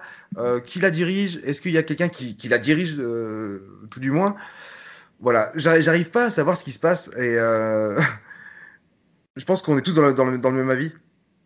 Ouais, je pense que l'avis d'Adrien est, est, assez, assez, assez, est assez similaire.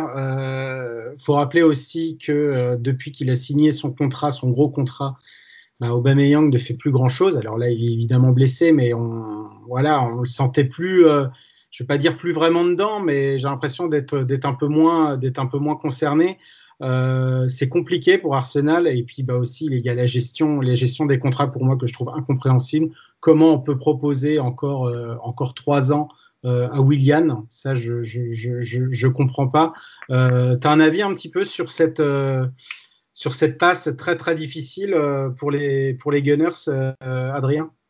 Alors, j'ai peut-être un élément de réponse sur euh, l'absence de Mesut Özil du, du groupe pour l'Europa, pour, pour le match européen. Ça nous vient donc du compte officiel du Spartak Moscou, anglais, qui a rappelé que prendre un joueur créatif pour jouer, pour jouer la relégation, ce n'était pas nécessaire voilà, c'est ce qu'a tweeté euh, le compte euh, complètement en roue libre du, du, Spartak Moscou anglais qui a décidé de, de, vraiment attaquer tout le monde. Ah oui, ils euh, sont complètement en roue libre là, c'est clairement, c'est même plus que ça là. la, la, roue, la roue libre est totale. Euh, bah, c'est beaucoup, beaucoup de tristesse de voir ce que devient Arsenal. J'ai évidemment aucune compassion pour Arteta, ancien joueur de Everton, mmh. mais euh, c'est très très triste. Le club semble complètement en perdition. Euh, les, choix, les choix sont extrêmement mauvais et euh, le, risque de, se retrouver euh, relégué est vraiment, est vraiment réel aujourd'hui. Donc j'espère qu'il y aura en tout cas un, regain qui fera que Arsenal fera une saison qui leur permettra d'au moins rester en première ligue pour pouvoir, pour pouvoir peut-être se, peut-être prendre des décisions drastiques la saison prochaine et oublier oublier cette saison 2020-2021. Mais là, il est, certain qu'Arsenal est en, est en immense difficulté et que Arteta, en, lui, en Arteta en tout cas, se, se trompe et semble ne pas se remettre en question. Et c'est bien ça qui fait, qui fait le plus peur. On a l'impression de voir un, un véritable naufrage et que tout le monde continue à foncer droit vers l'iceberg. Donc euh, c'est assez, euh, triste. Et même si ça doit faire jubiler euh, Ilan et les autres supporters de, des Spurs, c'est quand même Pour le coup, pas, pas, plus que ça. Non, pas du tout. C'est je sais pas pour toi, ce serait comme si Manchester United descendait en, Championship.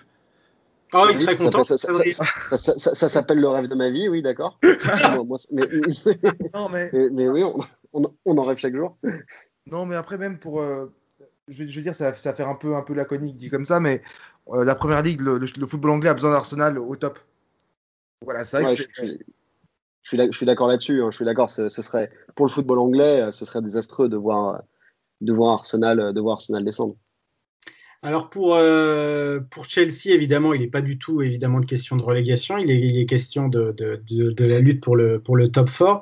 Euh, Chelsea s'est relancé face à, face à West Ham après ses défaites à, Everton et, à Wolverhampton. Euh, une prestation, même si le score est quand même assez sévère, 3-0, c'était quand même très mitigé. Dans le jeu, c'était pas toujours ça.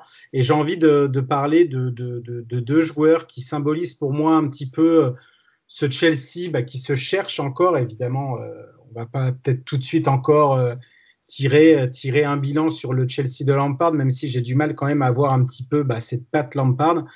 C'est bah, Timo Werner et puis Kai Havertz, donc évidemment deux joueurs qui ont, coûté cher, mais au-delà de ça, c'était deux noms évidemment du, football européen. Et quand on voit un peu Timo Werner, même si évidemment, si on prend juste ses statistiques, 4 buts, 5 assists, euh, bah, c'est quand même évidemment pas mal. Le, le cantonner à, son poste d'ailier gauche, je trouve que ça le dessert et ça dessert encore plus évidemment le, le, jeu de son équipe. Je le trouve vraiment complètement un petit peu perdu dans ce, dans ce, dans, ce, dans cette position. C'est une position évidemment bah, qu'il a quasi pas qu'il a quasi pas euh, joué quand il était à Leipzig avec un, un, mode de jeu qui était complètement différent. Et puis, bah, Kai Havertz, euh, qui est pour moi, bah, qui, qui, reste pour l'instant pour moi une énigme, qui n'a pas réussi à se faire euh, dans ce football anglais pour l'instant, qui est souvent utilisé au poste de, de, de numéro 8 relayeur. Et tout le monde pensait évidemment que ces deux arrivées, en tout cas dans le secteur offensif, allaient être beaucoup euh, mettre à mal euh, Mason Mount. Et en fait, finalement, c'est lui qui s'en sort le mieux. Alors certes, c'est dans un, dans, un, dans un poste différent, mais c'est lui qui fait souvent la différence balle au pied et qui crée souvent les, les, décalages nécessaires pour mettre l'adversaire en danger. Donc euh, j'aimerais ouais, avoir votre avis justement sur ces deux joueurs. Euh, bah, Ilan, qu'est-ce que tu penses un petit peu de, de, de Werner et de Kaya qui sont quand même euh, peut-être un petit peu plus qu'Aya mais qui sont quand même un petit peu en dedans euh, dans ce Chelsea-là. Euh, ouais, pour Werner, en fait, c'est tout simple. C'est simplement, comme tu l'as dit, en fait, c'est son problème de positionnement. il serait plus dans l'axe, il, aurait un jeu voilà, qui serait plus tourné autour de lui. il serait beaucoup plus efficace et on, parlerait moins de lui comme un, comme un, voilà, un joueur un peu moyen, enfin, pas moyen, mais pas aussi bon qu'il aurait dû l'être. Et pour Avertz, euh, c'est dingue, mais j'arrive pas du tout à me dire euh, voilà si ah, s'il est bon ou pas. Peut-être peut-être parce que voilà, il vient d'arriver en Angleterre et qu'il est tout jeune, donc euh, je pense que c'est encore encore un peu trop tôt. Et non, à mon avis, c'est simplement leur utilisation. Il y a déjà trop de joueurs offensifs à Chelsea actuellement, je je trouve parce que là, si on, là, on pourrait, on pourrait même faire un 11 de, ouais, de, de simplement avec des joueurs offensifs. Mais euh, c'est ça, c'est simplement leur utilisation. Euh, tu sais pas, tu sais pas vraiment euh, quel poste pourrait vraiment jouer à. Euh, je sais pas quel poste il joue en Bundesliga, mais pour l'instant, quand on l'a vu à droite, je crois, c'est ça, depuis qu'il à Chelsea, à droite ou dans l'axe. Ouais, c'est ça. Parfois, il oscille un petit peu à droite et puis il se retrouve parfois aussi au niveau de, au niveau de milieu relayeur. Donc, euh, moi, je trouve que justement, euh, on peut, enfin, je trouve qu'il perd complètement son football aussi dans ses, dans ses positions et peut-être aussi dans ce schéma tactique. C'est ce que tu penses aussi, Adrien? Ouais, je, suis assez d'accord. Euh, je suis assez d'accord avec ça. je pense que ce qu'est en train de faire Frank Lampard avec Chelsea, c'est d'illustrer que n'est pas Jürgen Klopp qui veut. Euh, aujourd'hui, Frank Lampard a fait, de, fait le choix de, de, plusieurs, de plusieurs joueurs qui étaient des joueurs intéressants, qui étaient des joueurs de potentiel, mais euh, il n'a pas encore cette expérience, c'est normal, hein, euh, qui est celle aujourd'hui de, de Jürgen Klopp, qui est de dire voilà, ces joueurs, ces joueurs sont effectivement de bonnes recrues, euh, mais c'est à moi de les faire jouer, de les faire jouer de telle façon que vraiment on puisse avoir une, plus-value. Pour l'instant, Frank Lampard se cherche un petit peu, et c'est un petit peu au détriment donc, de Timo Werner et de Kai Havertz. Tant mieux pour Mason Mount, hein, qui est un joueur intéressant aussi, euh, qui a peut-être un petit peu plus, euh, un petit peu plus son rôle, à, jouer ici. Mais euh, il, a, encore besoin de, temps, je pense, pour, faire les ajustements, nécessaires. Et on n'a pas l'impression, pourtant, sur les quelques derniers matchs que j'ai pu voir, qu'il ait véritablement envie de changer quelque chose. Et c'est certain que ça le dessert et que ça dessert les joueurs. Donc, à voir comment, la situation va pouvoir évoluer à ce niveau-là. Mais moi, je reste convaincu que, que Kai Havertz reste un joueur très très intéressant et que bah, si jamais euh, il, ne, fait pas les beaux jours de Chelsea, euh, il fera sûrement les beaux jours d'un autre club de Première Ligue.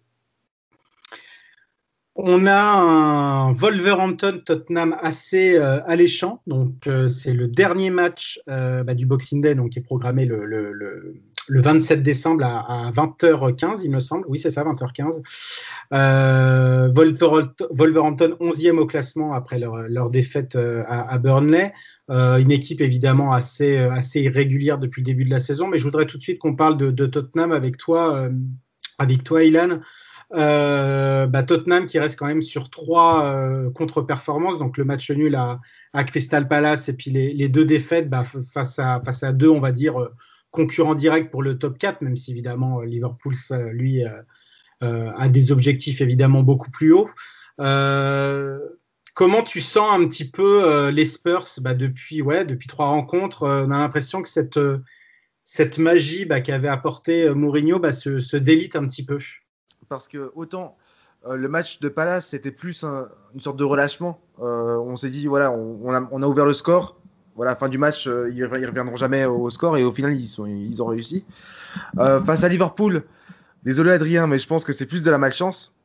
Euh, voilà, une sorte de coup du sort de, de, de destin.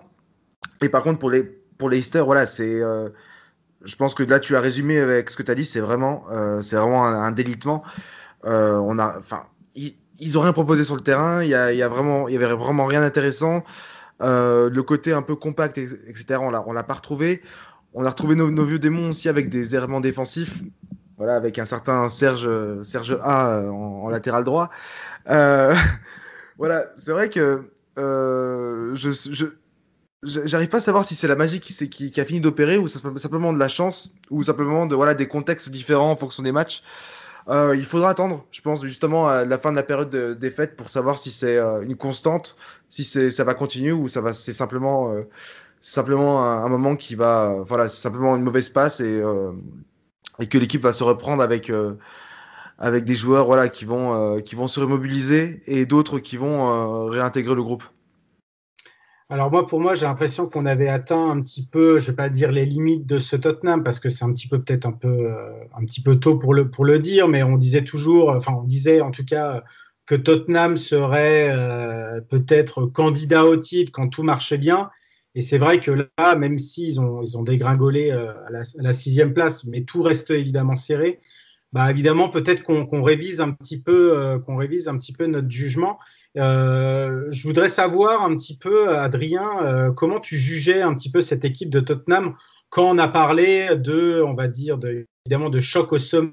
C'était logique de parler de ça à ce moment-là entre Liverpool et, Tottenham, mais justement sur le fait que Tottenham pouvait aussi se, se, mêler à la lutte. Toi, tu voyais que euh, c'était pas encore du niveau de, Liverpool pour, pour, pour lutter jusqu'au bout, ou tu voyais un petit peu vraiment ce Tottenham euh, comme une menace? Non, je sais que je suis très connu pour mon arrogance, mais euh, là, je peux clairement pas dire l'inverse. Euh, L'équipe de Tottenham, c'est très, très, très, très solide. Quand le match, le match face à eux, c'était vraiment un match piège. Et je suis pas en désaccord total avec Ilan en disant que le, la victoire de Liverpool a tenu quelque peu de la chance. Euh, aurait pu très bien basculer des deux côtés. Maintenant, voilà, ça, ça, Liverpool, Liverpool s'en sort, s'en sort bien. C'était un match important et ça a peut-être mis un, grand coup dans la course de Tottenham au titre, surtout les matchs qui sont suivis, qui ont suivi par la suite. Mais euh, ouais, non, je pense que Tottenham, c'était une équipe qui était très intéressante. Euh, moi, je trouve que Serge Aurier, euh, sur le côté, c'est très très bon. hein. Je pense que c'est un des meilleurs, un des meilleurs arrières aujourd'hui de, de Première Ligue. hein. C'est, euh, enfin, moi, j'ai trouvé, sa performance absolument admirable, euh, alors que c'est pas spécialement un joueur que, j'apprécie de base. Euh, c'est euh, c'est intéressant de, de voir ce que peut, ce que peut offrir, euh, offrir Tottenham. Maintenant, euh, le souci, euh, c'est que Mourinho, bah, voilà, c'est Mourinho. Et euh, il, a, il a parfois, des fois, cette capacité à, un petit peu trop, à vouloir trop en faire à tous les niveaux. Et ça peut desservir un petit peu son équipe. Donc, euh, bah, à voir ce qui, comment ça va pouvoir se passer par la suite. Mais euh, en tout cas, pour moi, c'était clairement un match très important. Et le fait que Liverpool soit imposé face à Tottenham, ça a été, et je pense que rétrospectivement, on le verra par la suite, c'était absolument déterminant pour, euh, pour, euh, pour le- la course au titre. Euh, Adrien, du coup, j'avais une question. Euh, Est-ce que tu n'as pas remarqué que c'était à peu près le même match euh, qui a eu lieu euh, du coup chez nous en janvier dernier? Avec euh, Ouais, c'était 0 pour vous? Ouais, bah c'était, de toute façon, c'était assez, c'était assez proche. hein. C'était assez proche. Euh, Maintenant, heureusement, euh, on a la chance que Jürgen Klopp arrive à bien, bien gérer le genre de match. Euh, et après, c'est sûr que bah, c'est toujours, il y a toujours un facteur, il y a toujours un petit peu de facteur chance. Les deux équipes sont des grosses, grosses équipes et on est en Angleterre, hein, tout est possible. Donc là, ça a été, ça, a tourné, ça a bien tourné de notre côté. Encore une fois, on a rongé notre frein trop longtemps pour que je me sente mal d'avoir un peu de chance. Euh, Il y avait un petit dossier aussi que je voulais ouvrir, mais on va dire euh, très rapidement. Euh, Ilan, je sais que tu, tweets beaucoup au niveau de son cas, et puis j'en ai parlé, j'en ai parlé évidemment en, intro. Qu'est-ce qui se passe avec Giovanni Lo Celso? Alors, en fait, il a, fait. Donc, il est, arrivé du Betis en prêt avec une option d'achat. Et il a fait 4-5 mois très. Enfin, voilà, plutôt convenable pour un, pour un joueur de, de son calibre. Et euh, c'était assez bizarre parce que Mourinho a tout de suite, euh, enfin, dès qu'il est arrivé, euh, je dirais un mois plus tard, il a voilà, levé l'option d'achat directement alors que la saison était même pas, était même pas finie. en janvier. Et du coup, à partir de ce moment-là, en fait, il s'est arrêté de jouer. et on ne sait pas ce qui s'est passé. Et j'arrive pas à comprendre, voilà, qu'est-ce qu'il fait dans, dans, dans, cette équipe-là, en fait? Euh, c'est quoi son but? Parce que euh, défensivement, il n'arrive il pas à tenir le, voilà, le, le pressing que demande, que demande euh, Mourinho. Il n'arrive pas à couvrir sa zone. Et euh, dès qu'il a, dès a le ballon, en fait, on, voilà, on, trouve rien de rien de d'hispanique, d'argentin en, en lui. Et euh, je, je me, je me dis quand même, les gars, que 76 millions d'euros, c'est quand même cher payé pour un, voilà, pour un joueur. Je veux dire, euh, pour Pogba, qui, est- qui est revenu à United pour euh, 90 millions, je crois, c'est ça? Pour euh, ouais, 100 105 plus 5 de 105. bonus, mais Ah, 105. ok. Bon, c'est vrai que c'est encore un peu plus, enfin, c'est beaucoup plus cher. Mais je veux dire, à ce prix-là, normalement, tu dois t'attendre à un joueur qui, euh, voilà, qui, qui soit te rapporte des victoires, soit euh, euh, te permet de, voilà, de, de, de remporter des, des rencontres. Et là, n'y a, absolument rien en fait en, qui, en ressort. C'est vrai que c'est vrai que c'est compliqué le cas de, Giovanni Celso parce qu'il y avait quand même beaucoup d'attentes et puis ça intervenait quand il y avait un petit peu les on va dire les premières discussions houleuses avec euh, avec euh, Christian Eriksen. Donc euh, à voir, j'ai quand même envie moi d'y croire à Giovanni Celso. On est un petit peu encore qu'au début. Euh, et j'espère qu'il sera, euh, qu'il sera quand même efficace face à Wolverhampton. Wolverhampton, donc comme je le disais, 11e euh, au classement après leur défaite à, Burnley. Wolverhampton bah, qui, ouais, qui, fonctionne vraiment dans le cette, cette saison. Ça va être difficile de terminer européen pour moi. C'est vrai que la, la, blessure de Raúl Jiménez, évidemment, change complètement la donne. Complètement la donne, euh, la donne devant. On joue pas, euh, on joue pas de, de, la même manière. Il y a aussi évidemment le départ, même si évidemment il a été compensé par le, on va dire par l'envolée de Daniel Podench. Mais c'est vrai que Diogo Jota, euh, évidemment, tu es bien, bien placé pour en parler, Adrien. Bah, c'est aussi un, c'est aussi un coup dur aussi pour pour cette équipe parce que bah, voilà, il avait réussi à, s'imprégner de la culture du club et puis à à, avoir un petit peu son envolée bah, depuis son arrivée en 2000, euh, 2010, 2017. Donc, euh, donc voilà, il y a tout ça. Euh, il y a au fait aussi de, repasser aussi un petit peu à la défense, euh, à la défense à 4, un petit peu, un petit peu qui, bah, qui change évidemment les habitudes de, cette équipe. Donc, donc à voir. Moi, je vois bien une victoire un petit peu quand même de, Tottenham au, au. Et on va passer à notre, bah, notre dernière affiche à, décortiquer. Donc, c'est Manchester City Newcastle. Donc, à 21h le, le 26 il y a eu cette victoire à, Southampton sans forcément euh, briller du côté de, du côté de City. Et c'est ce qui les caractérise finalement depuis le début de la saison, c'est-à-dire de, bah, d'enchaîner un petit peu euh, les matchs nuls. Évidemment, si ces matchs nuls se transformaient en victoire, bah, il serait évidemment placé beaucoup plus haut euh, en tête, évidemment, pour lutter tout de suite avec, avec Liverpool. Comment tu trouves cette équipe de, Manchester City?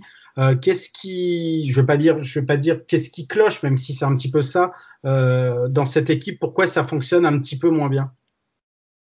Bah, Manchester City, c'est une équipe euh, qui effectivement se montre moins, moins en réussite que, que, la saison dernière.